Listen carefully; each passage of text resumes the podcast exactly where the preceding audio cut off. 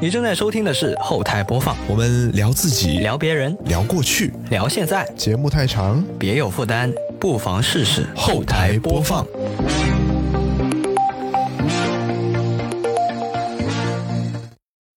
本节目在每周一的零点零一分准时更新，您可以在 Apple Podcast、QQ 音乐、网易云音乐、小宇宙、喜马拉雅、荔枝 FM 和其他泛用型播客平台收听到，全年无休哦。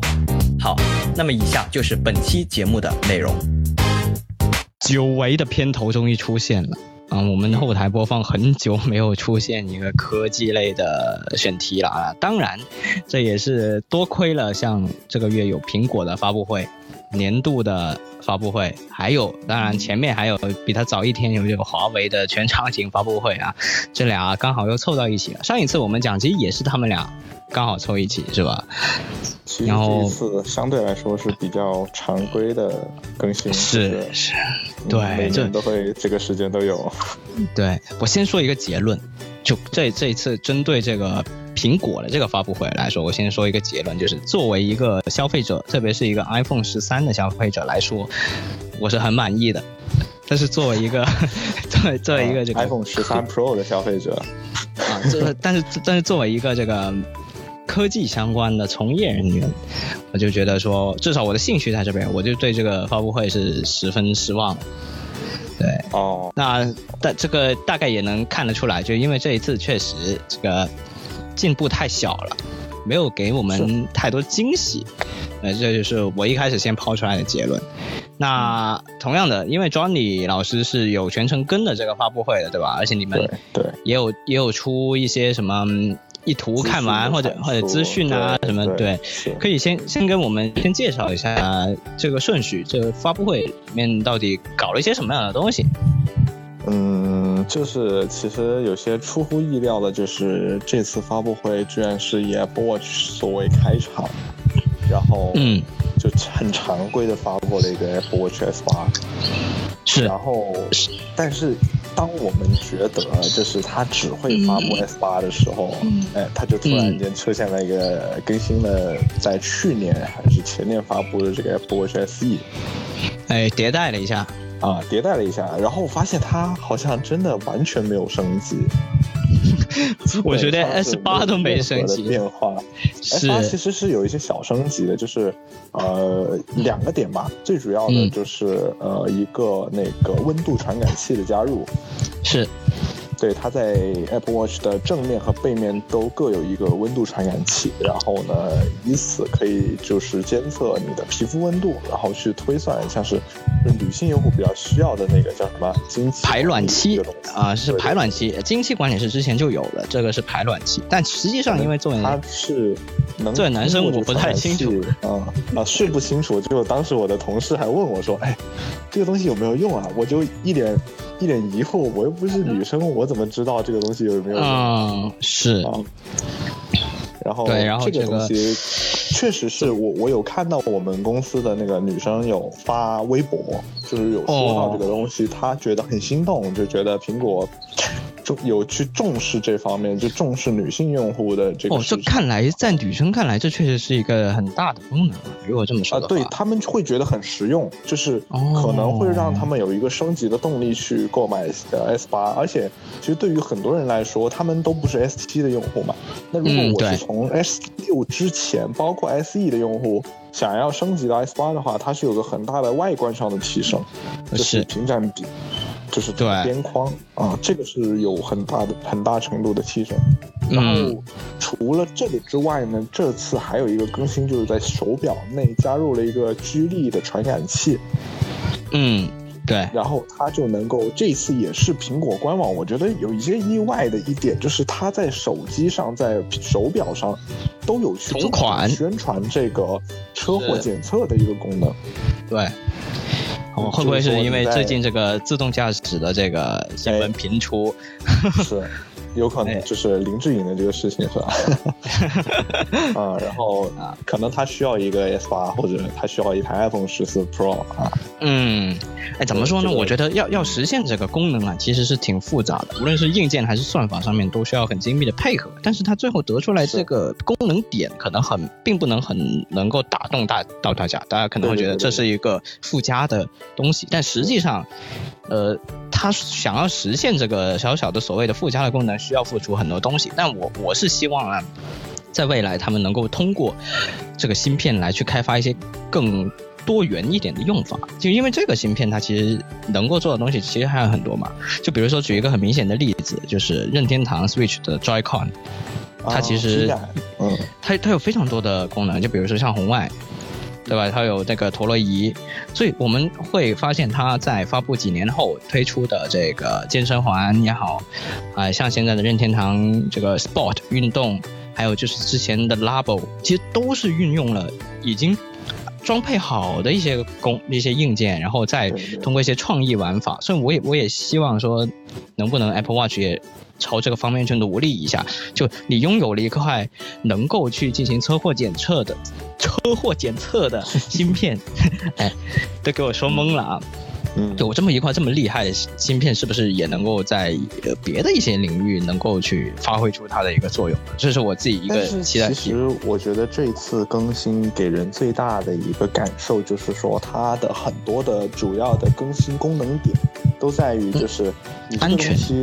啊，就是安全方面，就这个东西呢，你不是说是一个很常用的功能，但是呢，它在关键的时候确实它有很大的作用，但，是救命功能嘛，对吧？对，就会 反而会让用户觉得，嗯，这是一个蛮重要的一个功能点，是，但是我我觉得在乎这个东西的人会觉得这是一个蛮重要的功能。我觉得它这个主要是为了拉新，就是它给大家说，呃，给的消费者说，我们现在有这个功能，如果你买的话，你就相当于有了这多一重保障，对吧？但是如果作为一个老用户来说，特别是像我们这些已经戴了 Apple Watch 这么长时间来说，它并不足以成为一个升级点，就它还不够。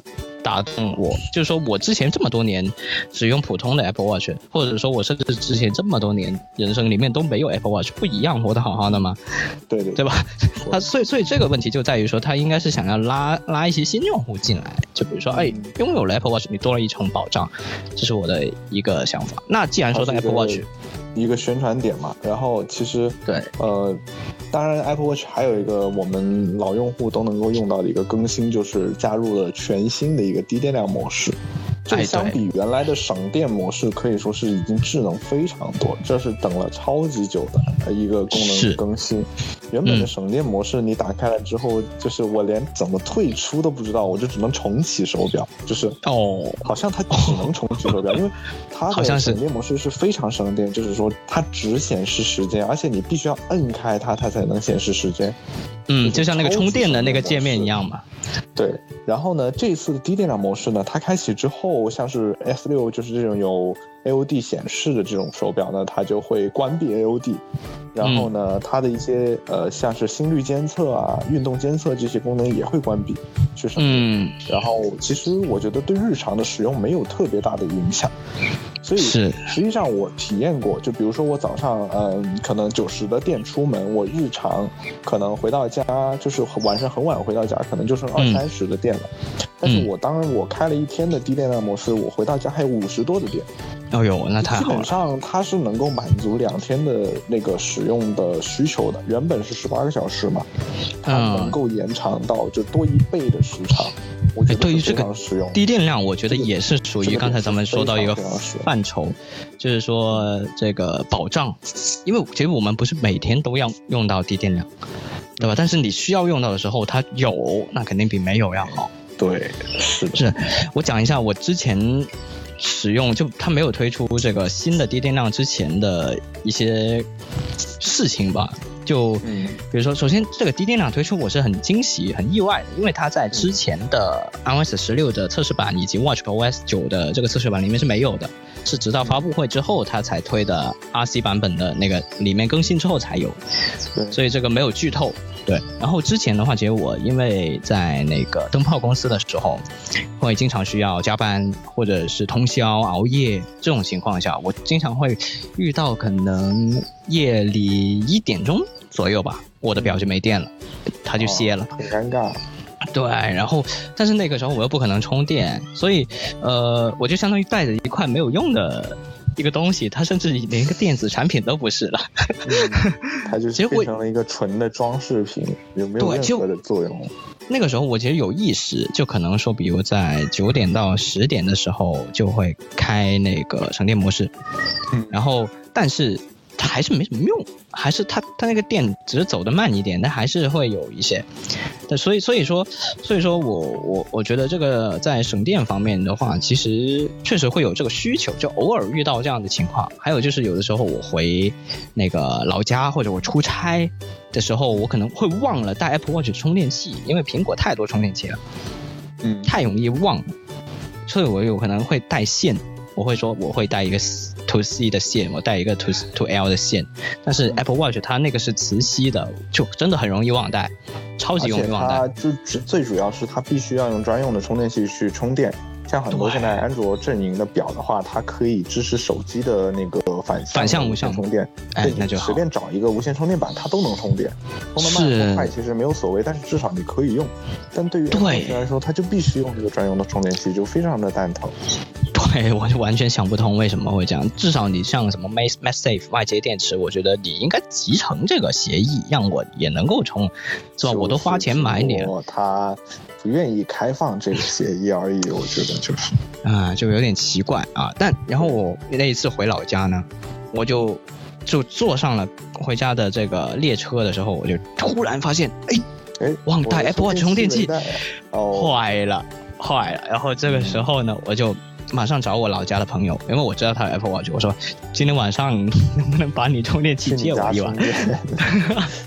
哎，然后我们就在那个咖啡馆碰头，然后刚进去喝两杯，然后我就说把充电器借我充一充。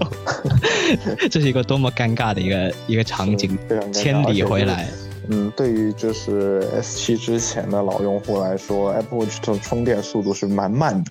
其实 S 七它的充电速度是有很大的提升的，就我觉得这个还是体验很直接的一点。嗯，对。然后对上一次，对上一次我出差的时候也是忘带充电器，但那一次因为好像是就去重庆那次吧，还是去哪？北京？忘了。那次那次出因为去几天，因为我回家只回一。住住一个晚上嘛，但是出差的话出几天，哦，是去去上海那次，对，然后我知道我要在那里好几天，然后我就马上去京东下单了一个那个呃充电器，我就在飞机上下单的。所以，所以就是说，会遇到这种很尴尬的场景出现的时候，对我还是希望苹果能够尽快把这个协议开放出来。对，我觉得是蛮需要的一个东西。当然，这次除了这个 S 八的发布呢，还有就是全新的这个 Apple Watch Ultra。嗯。这个其实也之前有传一点点的传闻，之前有传言，然后呢出来了之后，反而还会觉得还挺有意思的一款手表。首先呢，就是它是面对专业人群，就是比如说它加入了。安卓端很早就手机端很早就有的这个双屏 GPS，就是能有更准确的定位定位，然后呢还有更长的续航啦，就是它有三十六小时的电池续航，就是在标准模式下，对 Apple Watch 来说是一个巨大的提升。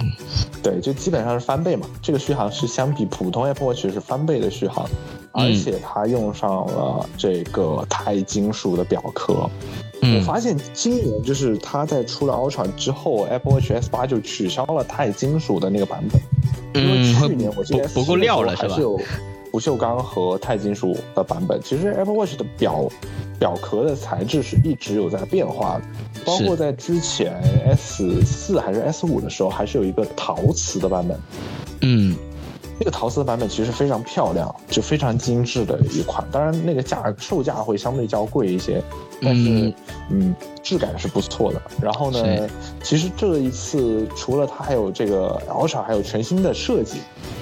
啊全新的设计，这个外观颜值也非常好看。然后它，哎，我挺喜欢四十四十九毫米的超大的这个表盘，啊，看得很爽。然后呢，还有这个，呃，超级亮的显示屏，两千尼特峰值亮度，这是跟新的 iPhone 十四 Pro 同款的，这个亮度太亮了，照亮整个夜晚了。然后呢，它还有一个寻路者表盘，我当时在看那个宣传片的时候，我发现这个表盘很帅，就很像是那个在那个呃深潜，就是在那个潜艇里面的那种仪表盘的那种感觉，它就是一个纯红色的字体。然后就是一个黑色的背景，非常帅。然后它里面还有很丰富的这个功能。然后当然呢，它这次还多了一个按键嘛，就是它的那个在手表左侧还多了一个，对，左侧还多了一个按键。然后呢，还有全新的三款表带，就是分别是高山回环、我太喜欢了，回环和这个海洋表带。啊！但是这几款表带它没有办法跟这个普通的 Apple Watch 通用。哎，可以，可以，可以，可以。我专门上官网看了，可以装上官网看。它虽然后缀写的是，对我后缀写的虽然是专为 Apple Watch Ultra 设计，但是呢，它后面还有一行小字写的是，呃，可以为现有的四十五、四六 表盘啊表表表带兼容。啊，是有的。我专门上 Apple Watch 的呃那个 Apple Store 的官网看了一下，那说明它还是有专门的设计。我觉得这样很好，就是你买 Ultra 的用户，他也可以用那个普通 S 八的表带啊，当然你也可以搭配更多的那个那个那个不同的风格。当然了，它还有这个，它有了这个全新的这个指南针功能啊，包括了还有这个，它有一个叫什么潜水电脑的一个东西啊。啊，那个软件发布会的跟那个第三方 App 进行合作的。对，然后还有这个呼救啊，八十六分贝的警笛也可以高声呼救。嗯，然后还有这个，嗯，就潜水啊，它有有聚焦这个潜水，就是可以测试这个潜水的深度。然后呢，还有这个，呃，就是对于这个专业潜水的用户来说，是一个非常，嗯，有意思的一个提升了。主要我觉得 Ultra 它就是对于几项这个极限运动进行专专门优化嘛，我们可以简单把它分为三三类嘛，因为就是根据这三个表带来的，什么海洋表带，那就是关跟潜水有关的；什么高山回环，那就是讲去爬山的，对吧？还有还有一款叫什么来着？那个呃，可能就是平就是平就是平地的啊，就其实就是分这几个大类嘛，对吧？然后这一次其实有几个功能。我自己首先非常亮眼，首先它有一些是直接下放的，就比如说像那个指南针，我们现在更新了 RC 版本之后也拥有了。嗯嗯，对，但因为像内地的这个用户的话，可能就没有这个经纬度的这个显示，嗯，稍稍微有一些缺失啊。另外的话就是，呃，我这次最喜欢的当然是这个高山回环的这个表带，我觉得非常酷啊。但他们的售价是出了之后，你会不会考虑买一个呢？这个售价有点过高了啊！就你你想一下，它材质还是那个尼龙回环嘛，但是它售价却要高上一档，上上升到了七百多元的那一档嘛，所以还是可能可能还是需要等一下那个百亿补贴啊，说不定就 到到时候就就有了。嗯，对。然后我觉得海洋回海洋表带跟那个高山回环都很好看。嗯。而且他们的这次，其实我是我个人是觉得挺想去试一下这个四十九毫米的表表盘，我觉得我想知道我佩戴上是什么样子，因为我现在觉得四十四毫米的这个对于我的手臂来说会小了一点点，我希望有一个更大的表盘。网上有那个那个那个小红书，我看到了，有的朋友想买，他就说，哎，四十九还是四十六毫，他就在官网打印了那个。Ultra 的图片，你给我给它剪下来，然后戴在手上，你就可以很直观的看到。当然，当然，我觉得最好去店里试一试，我觉得更直观一些。而且，对，就是我有看到它有一个发布会的那个现场图，就是它的那个表壳已经有一点点磨损了，但是呢，这个磨损呢，就让这个表变得更加有魅力了。我觉得就是它 战损版是吧？对，就更加有那种饱经风霜的感觉了。它没有，它不会像是普通的 Apple Watch，你刮花了或者说是磨损了，你会觉得很心疼。就因为这种呃铝金属的版本，我觉得就是如果有一些那种呃刮痕怎么样，其其实会变得有点难看。但我觉得这个钛金属确实还是有点不一样的。这个就在于它的定位嘛，它是它不是一个装饰属性，而是一个功能趋向的这么一块表啊。这次也是让我意外，但是我在看外媒，因为现在可以上手了嘛，就发现它因为为了增加这些功能还有续航，确实厚了不少。就有可能达到了这个小天才的这么一种厚度了。小天才可能大家应该没关系啊，对于见过专业的用户来说，其实他们不太在乎这件事。啊，这个哎，但是我还有一点非常好奇的，就我之前在他推出这个表之前，我就已经很想很想问了。刚好他这次出了这个 Ultra，就是一些专业运动，它都有专门的服装，或者戴要戴手套，要戴穿长袖什么的。那这个时候，其实 Apple Watch 它的功能就缺失了很多，因为你要隔着。嗯，这一层衣服去佩戴，那它的这个体温检测可能就不准，心率检测可能就不准，对，就缺失掉了很大一部分功能。但这一次苹果没有给出一些解决方案，我看它那个宣传片里面，冰天雪地，那个手依然是。在戴表那一块依依依然是就是裸露的，就是直接是皮，嗯，所以我就看着哇，这看着好冷啊，冷，对对对。但是其实这次我们有注意到的一点就是，它的 Apple Watch Ultra 是跟这个不锈钢就是最高标最高配置的那个 S 八，它的价售价是一样，嗯，都是呃六千二百九十九元。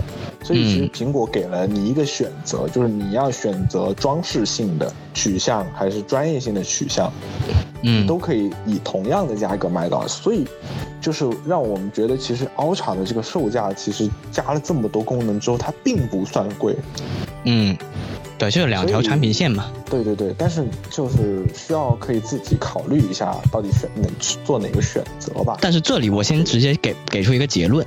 就是啊，我特别喜欢给结论啊，水姐，因为 那个领导说我的视频老是不给结论，我现在就给结论啊，给结论就是普通用户最好别买啊，因为这个太容易区分了。这个不不仅是这个 Apple Watch Ultra，特别是这个手机 iPhone 系列，我也是觉得这个 Pro 系列也不要不要买啊，不要随便买。是什么意思呢？明显苹果现在就是在标准版跟这些所谓的 Pro 版、Ultra 版里面做出了一个用户的区隔。很多人老是觉得说我我买手机我就要买最贵的，功能最多的。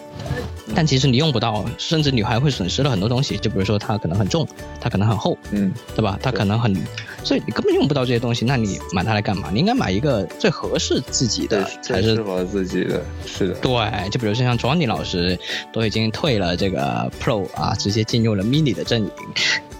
是的，啊，当然这个我打算放在我们后面 iPhone 那一部分去说这个我，但是这个自己的想法啊。但这个 Apple Watch 这一我确实必须说，它比那个。iPhone 系列更加有明显的区隔，所以说普通的用户，我觉得你要是有这么多钱，就六六千多块钱，还不如就花个两三千买个那个普通的 S 八，然后你多买几几根表带，对吧？这个可能反而会更更合适一些。嗯，对，而且装饰性上面来说，Ultra 可能日常搭配上、衣物搭配上，可能还真不一定有那么好看。所以就是，我今年也在思考啊，因为我们两个都是 S 六的用户嘛，然后在今年在想要不要换一个 S 八，嗯，我想换一个 eSIM 的版本，就是我能更自由一些，就是我即使，因为我现在 iPhone 不是主力机的情况下，我觉得我希望我的 Apple Watch 有独立的通信能力嘛，嗯，所以我就在思考这个问题，到时候再决定吧，就是，是，我们就期待专利老师。到时候分享一下啊，这个双击档然后使用那个 eSIM 的体验。好，OK，那关关于 Apple Watch 的，嗯，就到这儿是吧？是的。那下一个就是发布会的第二个 part，就是 AirPods Pro 啊，这个时隔了多长时间，终于更新了，又三年了。哦，哎呀，但还是被吊打。大家一直非常期待的一个耳机，就是因为。呃，AirPods Pro 它其实哈，就是作为呃在 TWS 市场里面这么多年了，它也发布这么多年了，我个人觉得它在佩戴的舒适度和通透模式上是无人能敌的，那直接就是无敌呀。对对，确实是无敌。但是你说音质啊、降噪啊，可能真的不如最新发布的一些安卓的耳机。但是至少在体验上，我觉得是非常优秀的，非常嗯不错的一个产品。然后这次苹果终于带来了它的第二代的产品，就是我们这种作为 Apple Watch 几乎就是呃这个 AirPods Pro 几乎首发的用户来说，哎，绝对首发。啊，这这个就是一个非常大的更新啊，终于等到了。然后这次呢，首先它就搭载了全新的这个 H2 的芯片。这个 H2 的芯片相比之前的这个 H1 芯片，就是反正有了更强的性能了。那有了更强的性能，它就能更好的去做降噪。啊，更好的做主动降噪和通透模式的效果了。就比如说，我能有更更好的降噪深度，啊，你就能够降更还有更好的降噪频宽，你能降更多的噪，更多对更多不同种类的噪音。嗯，然后呢，你能降更深度的，就是你能够降降噪效果更加出色，反正就是这样子。然后呢，还有苹果在之前一直在推的这个呃空间音频，啊，它能够。更好的去做这个头部跟踪的这个效果，因为它的性能有更好的性能了之后呢，它就能够有更多的发挥的空间嘛，计算能力更强了一些。嗯，对。然后呢，当然这次其实外观上并没有什么变化哈，可以说没有，本体上其实几乎没有，上是没有变化，但是在这个外壳上面是有变化的。首先呢，我们看到就是在耳机盒的底部，它新增了一排扬声器。哎，扬声器，经典的不对称式设计啊，这个在 iPhone 上面很多人会问，为什么我左边的这个扬声器孔比右边的少啊？其实左边的根本就不是扬声器孔。对，装饰装饰。然后呢，它这次这个功能主要就是耳机盒的一个 Find My 的一个功能，就是呃查找的功能。就是如果你耳机盒找不到了，它可以像这个 AirTag 一样发出声音，然后你可以找到它。而且这次非常好的一点就是你的单只耳机它都也可以发声了。嗯，对啊，首先耳机本来就是可以发声的，但是现在它这个。可以滴滴滴了啊！对，它可以滴滴滴了。哎，你可以就是对于这些经常丢一只耳机的用户来说就很实用了这个功能。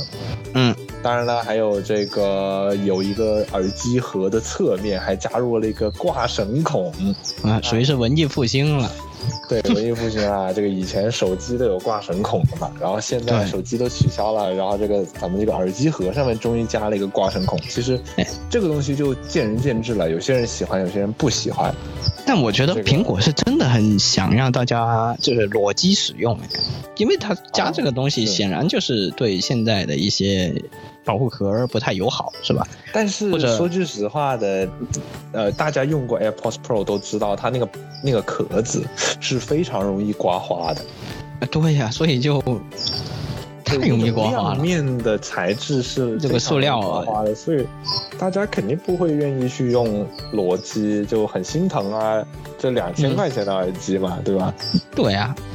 所以就，哎，而且本来大大多数的一些公模的 AirPods 的盒的保护套都有带挂绳孔，那苹果相当于把这个给弄进去了，所以我我很期待后面的保护套是不是变成有两个挂绳孔，一个本机的一个自己的，因为那公模肯定是开模比较便宜一些嘛。就我我也没不知道为什么从什么时候开始，它这个耳机套应该是通用的，因为这两个盒子我感觉都是一样。哦，那那不就挡住了它本体的那个嗯挂上孔了吗？挡住了。不知道了，具体不知道，到时候我们就是拿到实机之后，我们再去看看是怎么样。因为 Johnny 老师是是买了是吧？哎，对，太好了，充了。这次我就不充了，因为我我自己刚换了两只这个一代的。返场回来，返场回来。这是我就觉得给大家一个小的 tips，就是我觉得如果大家购买 AirPods Pro，我建议大家就搭配 AC 加一起买，因为我觉得 AirPods Pro 这种小东西非常容易出问题。就像 AirPods Pro 第一代，大家都知道就有很多很多的问题，就一直在换，一直在换。就我身边大家，包括 Coming 也是，包括我自己，包括我的同事、我的朋友啊，都换了非常多次了。所以如果但是我们有一个优势，可以嗯。我我现在是这样子，如果大家有想买 AirPods Pro 的想法，就马上最好现在 right now 下单。有几个方面，第一，你现在可以通过教育优惠的搭配来加钱直接买到，对，加九百。对，第二个，它现在即使你原价买，它也比原来的要降了一百，哎，这一点是最让我不平衡的，因为我已经买了两副一千九百九十九的了，但它现在是一千八百九十九，对吧？然后。有点第三点，嗯，第三点就是首发的，如果出问题了，你能一直换。我我之所以为什么这一次不买 Pro 二，是因为我的第一代 Pro 刚换回来没多久，就是新的，刚返厂。那我之所以能够换这么多次呢，就是因为我的是首发的，我的首发的在那个。呃，设备更换名单里面，如果你是非首发的，你是它发布之后，因为 AirPods Pro 一代已经发布有三年时间嘛，如果你是在后面两年购买的话呢，它可能并不能够呃有这么长的一个返厂的一个期限，它都是针对第一批有问题的才会有这个长达三年的这个保修，那我就刚好就在这三年内都已经换了有大概。我每次耳朵都换了两次了，换了四次了，差不多。对，所以所以差不多，嗯。所以如果你不是首发买的话呢，你以后遇到问题的话，你这个时间可能就缩短了很多，就不划算。所以从这三个维度来讲，如果你一旦有这个想买的想法，你就马上买；不然的话，过了这个时间，那你就再等等吧。就再等那个优惠嘛。其实对，现在我看拼多多已经有优惠了，首发它有一个优惠，好像是优惠到一千五百九十九吧，优惠。哎呦，那可以了，是非常给力。但是我当时上京东买，是因为我们公司发了这个京东卡啊，哎呦，直接在京东买了。是，这个正好这个中秋节的这个这个这个卡咱就用掉了。哎呀，太好了。但是用完了之后还没有拼多多便宜。哎呀，那就不太不太尴尬。这个这个我们就跳过了，我们继续到最重磅的这一部分，就是 iPhone。嗯嗯，这次 iPhone 的这个发布，首先就是 iPhone 十四。哎，我建议啊，这个十四部分呢，咱们。可以稍微省略一点，因为它的功能啊，这个十四 Pro 都有啊，而且呢，我我想讲的就是 啊，十四的那个宣传短片让我觉得很迷惑。哦，就那个大手掌那个是吧？就是那个大手掌的那个宣传短片，我会当时我们看到的时候就觉得满脸问号，就是这是啥东西，没搞懂。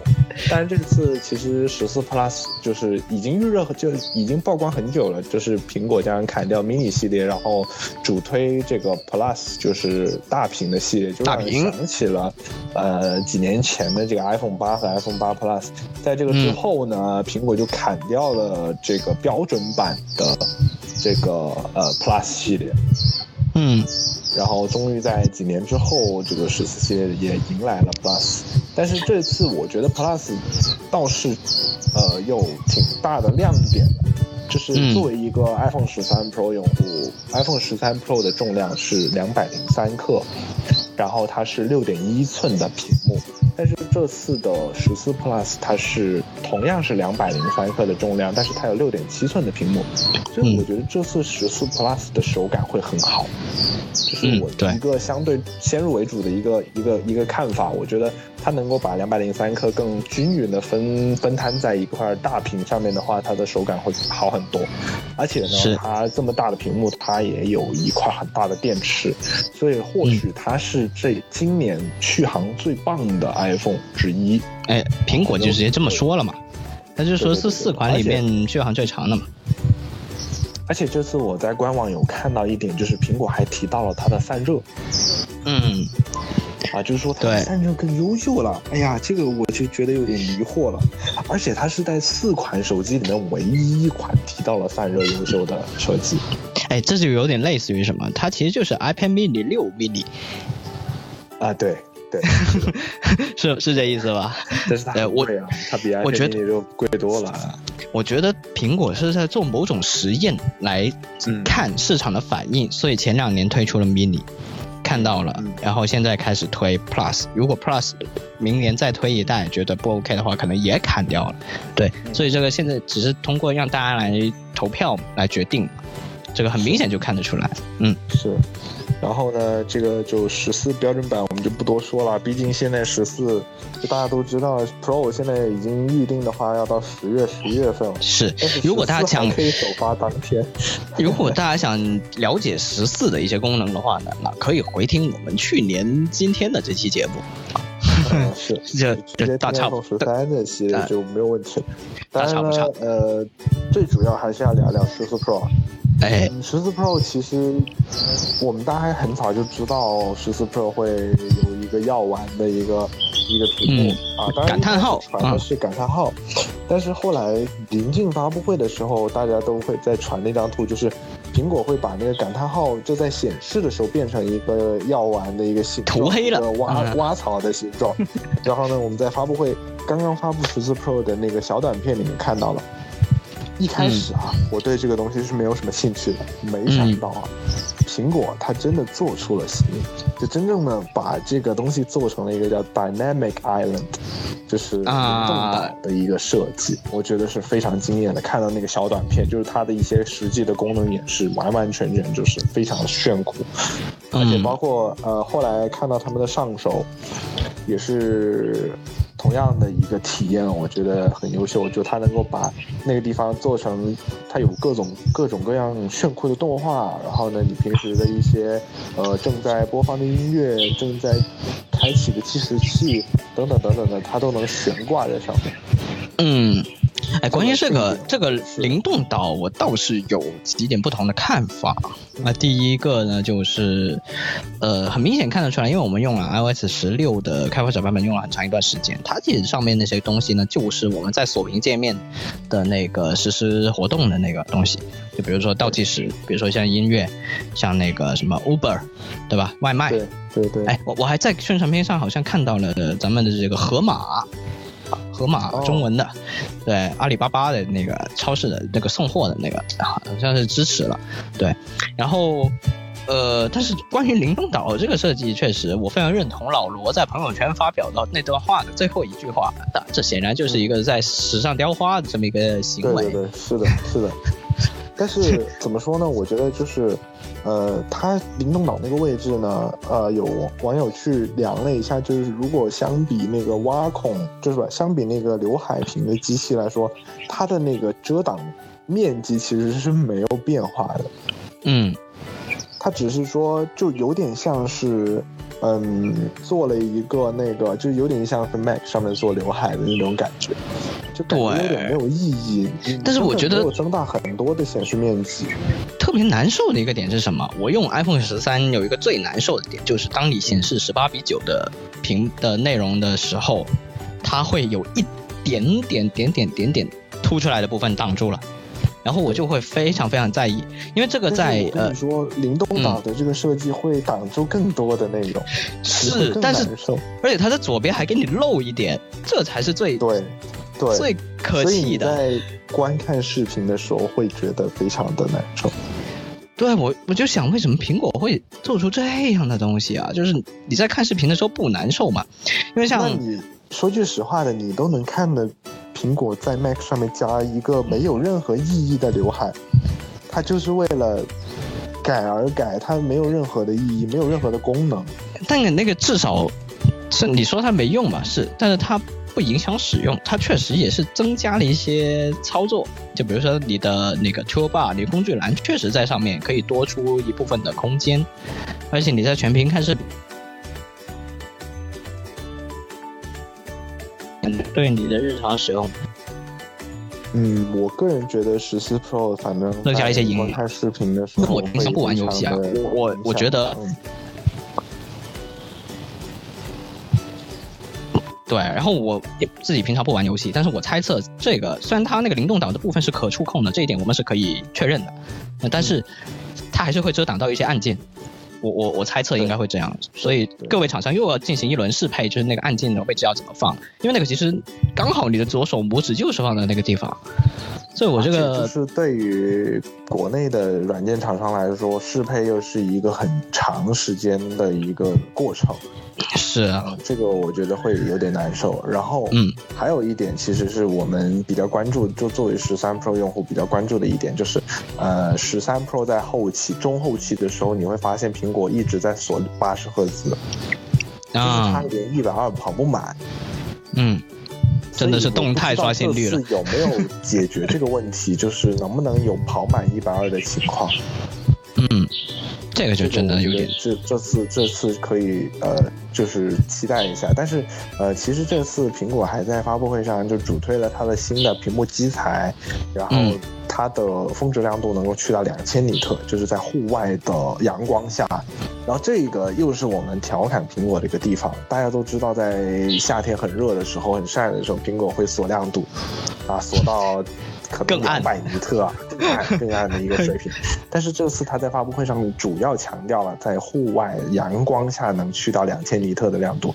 那我就很期待 苹果真的会不会到时候又锁锁亮度，就是它还是说开放了这个亮度的一个限制，然后 让这个亮度能够真的去到两千尼特。我觉得这个是值得期待的。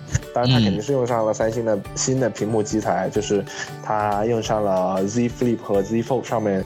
呃，Z Flip 四和 Z Fold 四上面同款的一个屏幕基材，就是比 S 二二 Ultra 要更亮的一个屏幕。S 二二 Ultra 是一千七百尼特，然后 iPhone 十四 Pro 是去到了两千尼特，这个属于是有点小背刺三星的意思，背刺三星直直板机用户的这个意思。然后呃，这个其实是一点。第二个呢，苹果在今年终于用上了一赫兹刷新率，最低一赫兹刷新率的屏幕，然后也给终于给用户带来了这个 Always On Display，就是常亮显示的这样。哎，这一点我觉得反而是 iPhone 十四 Pro 这一次发布会的最吸引人的一个点，就是这个。是说句实话的，我觉得没有它，就是我如果没有息屏显示，我也不会少一些什么。就是用了这么长时间，iPhone 我没有觉得息屏显示是一个非常重要的功能点啊。嗯，那可能是因为你首先拥有 Apple Watch，其次的话呢，其实这次首先我我为什么说它它这个让我十分的亮眼，是因为 是因为首先首先我没有想到它是几乎做到了跟你的锁屏亮屏的时候没有差别，它就是像。Apple Watch 一样给它给你反射降了一下，它不是像安卓的手机一样只留一个时钟或者日期什么的，很纯粹的那种。它这个还是给你有有有整个壁纸的感觉，这个给我就觉得有有的时候我看那宣传片，我就在疑惑，这到底锁没锁屏啊？我有没有锁上了？就会显得比较高级一些。哎，对，对。然后还有一个，我突然忘了啊，你先继续说着吧。说什么？我没有什么说。我觉得，我觉得对于 Always On Display，其实我没有太多的想法。就是我觉得，对我记起来了啊，我终于记起来了。就是用户在这些视觉 UI 上面的改变感知是最明显的。就比如说像 iOS 七、像 iOS 十，他们在一些各种方面都有一些大的改动，就然后用户就会觉得说，哦，你们今年升级了，你们今年进步。但如果像连续像前几年这样这种情况的话，大家觉得你没升级，但其实前几年的功能点迭代是非常多的，我们拥有了非常丰富的功能，但用户察觉不到，或者说他第一时间察觉不到。大众所能一开始所能感知到最明显的，它必然就是它在外观上面的变化带给我最明显的。所以 AOD 就很明显，我觉得比那个灵动岛还要更明显区分开来，你是 Pro 的用户。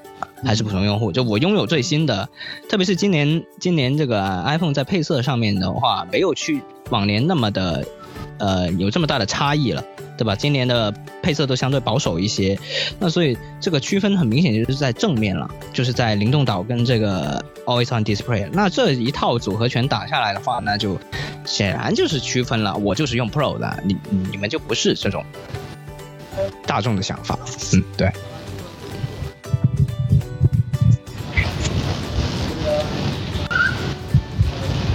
嗯，是的，就所以我觉得，嗯，其实作为数码爱好者来说，我觉得灵动岛的这个功能的推出，确确实实有点惊艳到了这种感觉。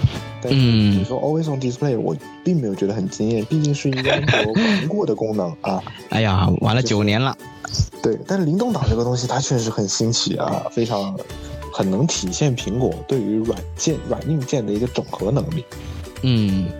然后这个是十四 Pro 的一个升级点了啊，然后就是还有还有升级点就是四千八百万像素的一个主摄一个升级，苹果终于抛弃了它用了多少年的一千两百万像素主摄，那其实还是一千二啊，它是多合一嘛，是四合一四合一，但是它提升了感光度嘛，嗯，但是提升感光度之后，苹果又把光圈收了，哎。对，它的光圈又又变就变变变变小了，那个对，然后 就变到了一点七八，本来是一点五的，然后它现在变到一点七八，就等于说，我不知道它实际上应该还是会有提升了，但是呢，呃呃，关注到了几点问题，就是这一次的 Pro 系列的超广角和长焦镜头还是没有任何的变化。哎，对，就。祖传了。作为一个十三 Pro 用户来说，十三 Pro 的那颗长焦是很垃圾的。嗯，它是比十二 Pro 要垃圾的。十二 Pro 它的那个两点几倍的那个长焦的感光度还比十三 Pro 要高，但十三 Pro 的那个感光度非常低，就以至于苹果一开始它，如果你开长焦，它觉得感光度不够，它会用主摄去，就是去拉数码变焦，去拉，对对对对，就会有这样的情况，我觉得就很尴尬，这个影像也没有什么提升。但是这次有有关注到几点，就是在视频影像上的提升。首先是呃，它防抖到用户了一个呃运动模式，就是防抖的一个东西。然后它能够开到四 K 分辨率的，啊，能开到四 K 啊，是六十还是三十？反正能开到四 K。三十好像还有还有一个功能就是，终于开放了电影模式的四 K。嗯，三十帧，然后它可以选择，现在也可以选择四 K 二十四帧，就是一个电影帧率。嗯，终于可以选择了，它不是三十帧，就是你可以选三十，也可以选择二十四，就就终于 Pro 起来了，这个意思，就给你放了个开关。而且这个电影模式确实，我觉得必须要上到四 K，就是你你才我觉得才会舒服一些。但是说实话。电影模式推出一年以来，我自己是没用过了，不知道庄你你你的使用情况怎么样？从来没用过，从来没用过。对，我觉得是对于普通人来说没有任何意义，可能就是一些呃一些评测的时候要会用到一下，可能日常你根本没有任何的。呃，使用场景我不知道，就跟五 G 就跟五 G 测速一样，是吧？啊，我不知道今年的那个呃电影模式的效果是否会有改进啊？如果有改进的话，确实，我觉得它跟苹果的人像模式是一样的，就是它需要一个很长时间的发展，就是去不断的改进，不不断迭代，让它变得更完善。但是人像模式反而在现在的这个 iOS 十六的锁屏上面得到了大家的。的这个认同，就它可以有有这个动态效果。我我觉得是它是值得期待的一个功能，但是目前来看，它的完成度还是相对较低的。嗯，然后呢，嗯，今年的提升还有的就是在那个，就除了拍照，除了视频，呃，还有就是也没有什么提升了。就今年其实没有很大的变化，而且就是今年因为只有十四 Pro 系列是换了 A 十六嘛，嗯，A 十六是从原本 A 十五的五纳米工艺制成换到了四纳米工艺制成，就提升了一个制程，就提升了更更加优秀的能耗比会更好一些，也会更好一些。但是呢，我个人觉得它的提升不会特别大。就是一个小的挤牙膏的一个升级，就是为下一代做铺垫嘛。A 十五那么大，A 十四提升到 A 十五还是蛮大的，就感知还是蛮强的。哎，我这里有一个猜测，因为像 A 四升 A 十五的时候刚好出了 M 一嘛。所以很明显，那个就是在 M 一那里切出来了，我我觉得，对吧？所以所以那一代会有一些明显的区隔，但现在的话，显然他又没有对手了嘛，本来就没有对手。那现在其实去年也不也没有对手，但是他去年是被迫自己升的，因为他推出了 M 一，他总不可能让 A 系列落在那，所以他就相当于自己给自己拉了一把。但今年因为一来无论是 M 系列也好，还是 A 系列也好，都没有对手，然后他就更没有理由，更没有必要去搞这些东西。而且这也是我第一次看到苹果在这么多年来使用了这么一个策略，就是在同代的手机里面采用了两个不同的芯片，对吧？因为你像之前之前的话，你像可能 Ten R 或者像 S 一。他们也是会芯片是跟老大哥一样的，或者说，呃，他们是次旗舰，他们是终端机。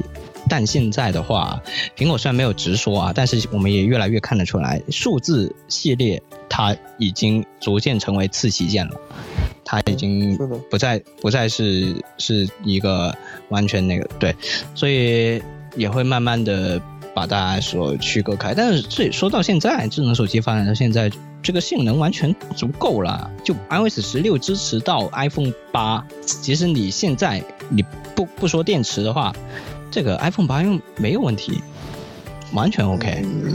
但是我觉得始终还是要围绕的一个问题，就是苹果一直还是没有在自己的散热上面下功夫。嗯，就是散热方面，其实一直让我们用户来说非常的恼火。就是比如说夏天你温度较高的时候，它很容易就发热，即使你的芯片有更低的能耗，然后呢，就是有更好的这个就发热的控制也好了什么的。但是你既然你不上散热的话，绝对是落那些安卓手机一大截的。哎，这里我我突然想到一个一个我我不知道他们的苹果的思路是怎么样的，就自从我用了 Mac 之后啊。因为之前我刚装 Mac 的时候，我也会习惯性的装一些监控的一些软件，可能像 Windows 那些阵营里面的一些什么，就检测一下你还有多少 RAM，你还有多少这个 Memory 这些东西。然后那个时候就看到，哎呦，我怎么几乎占了百分之九十？然后后来我才在一些网站上面去了解到，原来 Mac 它的一个策略就是。基本上你干干干多，你你在干什么都好，它都会几乎帮你用满。所以我我猜测 iPhone 这么热的原因，会不会也是无论你做什么操作，它都会尽量把你的性能拉满，就是你呃就是杀鸡用牛刀这么一种感觉，就时刻它都拿着牛刀。无论你干嘛，无论你是开个屏，这样子就会让用户的体验很差。我觉得你发热会卡，会锁亮度，这些体验会让用户觉得我这个手机就是用起来很难受。嗯，所以很多用户就主动开这个低电量模式嘛。对，而且。其实对于普通标准版的用户来说，开低电量模式是没有关系的。但对于 Pro 用户来说，你开了低电量模式就等于放弃了高刷。嗯，当你从高刷回到六十了之后，你会觉得六十用不下去。是，所以就这是一个很矛盾的点。它一方面因为性能全开，给到你更流畅、更顺滑的体验的同时，它带来的发热然后又把那个顺滑给拉下去了，太矛盾了。是，对，是。而且，呃，今年我发现哈，就是我们那个 Pro 系列的十四也好，十四 Pro 和十四 Pro Max 也好，相比上一代都有了重量上的提升，提分别提升了三克和两克。啊，Pro Max 是到了两百四十克。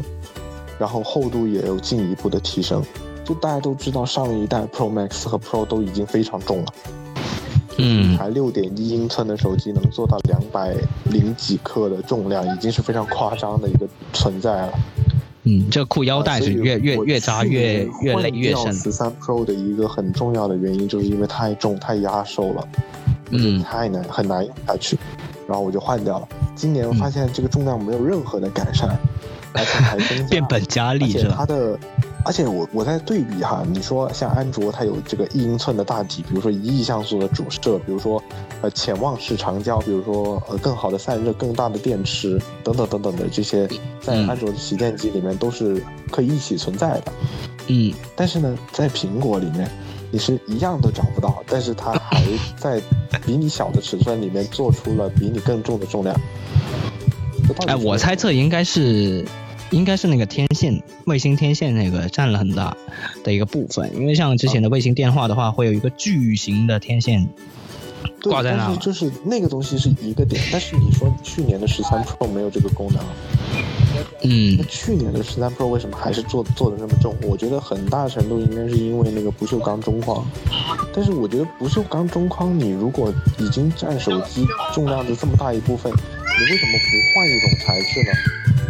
就是你换一个，比如说呃更加轻便的材质，比如说呃钛合金，对不对？你虽然更贵，但是你确实能够保证你的重量，你在保证你的手机质感的同时，去降低你整机的重量，你没有必要把手机做的那么重啊。就大家为什么要承受你手机的这个重量？我觉得是，嗯，没有任何意义的。所以我为什么我我就讲到我们刚才讲到的这一点，就是我从十三 Pro 换到了十三 mini，最主要的一个问题点就是，苹果首先直角边框，我认为是一个非常失败的设计，就是手感灾难 的一切来源于视觉优先，设计优先，视觉优先，但是手感非常差。然后我因为当我拿起了之前的十一 Pro 的时候，我就觉得这个手感非常的美妙，很有气，手感又很好，很圆润。然后呢，呃，所以我才换回了可能小尺寸的十三 Pro，会让我觉得这个直角边框会没有这么的让我难受。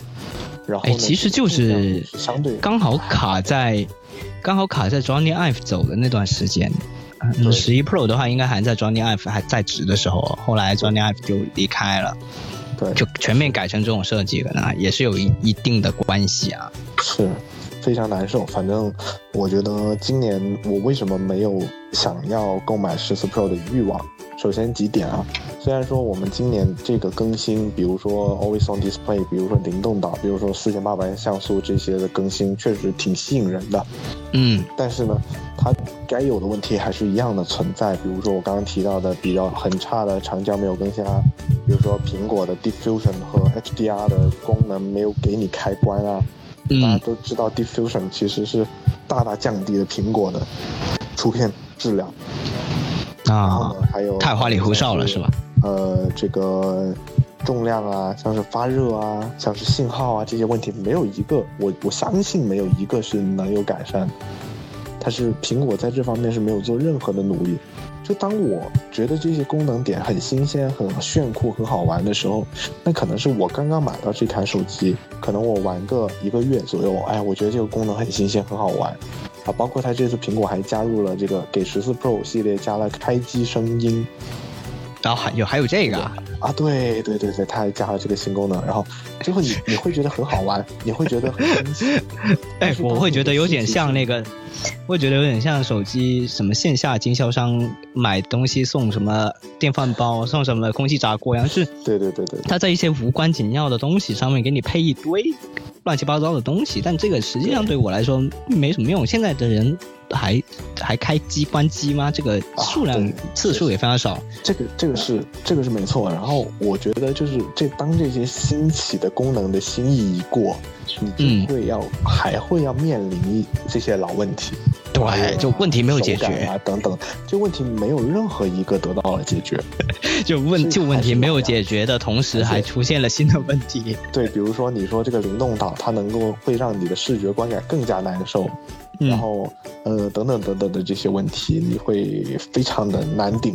啊，所以我觉得我不买它，我宁愿等下一代，说说不定下一代就换 C 口了呢，对不对？对，这这个也是很多人观望的原因呢，就是都纷纷传传言说这个 L 口即将迎来了终结，而且但是这一次 AirPods Pro 它也没换啊，这个倒是蛮让我意外的啊。但是 AirPods Pro 兼容了这个 Apple Watch 的充电，这个又让我挺意外的，这个就说明了 Apple Watch 的充电。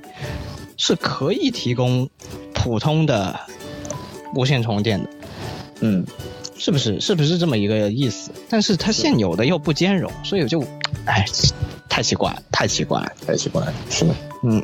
所以大概这一次的十四这个整个苹果发布会的流程就是这样子，其实啊，就等于说是有一些小惊喜，但是惊喜不足吧，就是我觉得嗯欠一些诚意。但在价格上面，就是你手机的价格上面哈，我我有关注到，就是苹果很鸡贼的一点，就是十四 Pro 系列它的全系的标配版，你看它是降价的，但是呢，是它你你。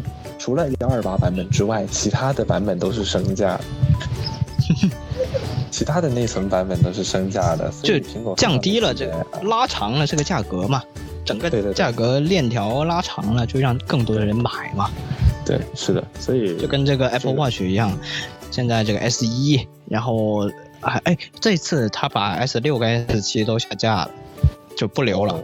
我我特意还。在发布那一天，就去官网搜了一下，没有了。因为之前的话，常规来说，它会留一个更上一级的嘛，对吧？然后可能在 S 七那一年，它可能留一个 S 六，然后再留再弄一个 S 一。在今年的话，就只有 S 一、S 八跟 Ultra。因为像 Nike 款它也取消了，所以这个时候的话，啊，但但说实话啊，这个 S 八跟 S 七它真的。改变不大，所以完全就不值得一说。我甚至觉得这个 Apple Watch 是不是两年一更会更好一点？就它的功能点并不足以撑起它自己作为一代的这个名号。我我我是这么觉得。甚至我这里再吐槽一个，就是另外一个不在这场发布会出现的产品，就是 iPad Pro。我认为作为一款 Pro 的产品线，都不应该每年迭代。第一个是。如果你的更更新功能非常的大，那你让去年买的人怎么想，对吧？我用一年我就不是最 pro 的，哎，所以所以我们就是被背刺的那个。对，但是如果你的功能点不够，那你又为什么要升级呢？对吧？所以这就是非常矛盾。我我就想说，那你要么就两年或者三年一更这个 Pro 的产品线，就像 AirPods Pro 一样，你三年一更。虽然 AirPods Pro 憋了三年也没憋出来什么，就就憋了个响，呃，就 我完也也完全没有必要。对，所以所以今年我应该什么都不会买，然后包括。呃，很有可能只会买一根表带，稍稍支持一下吧，这个也要看。嗯，Johnny 的话就买了这个，呃，AirPods Pro 是吧？啊，那还有 Watch，就是我不敢保证说未来会不会买十四 Pro，但是我目前来看，我暂时是不会买。嗯，就没有打动到那个点。对，没有打动到我。但是还有一个，看他们真机上手之后，可能再考虑吧。嗯，然后我再多加一个维度啊，就是他们今年这个宣传片啊，因为我在那个灯泡公司也做过一拍过一段时间，也算是这个小小的广告片嘛，对吧？然后现在我我都会去看，因为苹果一直是这个业内标杆。我们一直在看，然后今年我看这拍的这整场下来的好几个片子，我都觉得 这似乎不太不太算是他的水平啊。首先一个是像说你开头说的那个大手小头那个没看懂，这个没看懂。然后 Apple Watch 那个太常规啊，去年那个 Apple Watch 就非常惊艳。那个火星撞地球，各种沙石，然后其实是骑车摔的那个，我觉得可以说是顶级。对，但是今年这就一般般。今年我觉得 Ultra 就是 Ultra 的那两个短片还都不错，就是 S 八的那个就没有什么东西，是 Ultra 的还是挺帅的。OK，那整体来说就基本上这样啊。这一期我们非常短，然后吐槽的成分也占了很多。啊，是。那希望这个顾客听到之后呢，赶紧做这个调整，像下一次我们就就可以少骂一些。顾客多多关注我们的节目。对对，我们节目就推出这个自动英文字幕，是吧？让顾客就多多学习。好，那本期节目就到这里差不多了。那我们。下周再见，好，拜拜。再见，拜拜。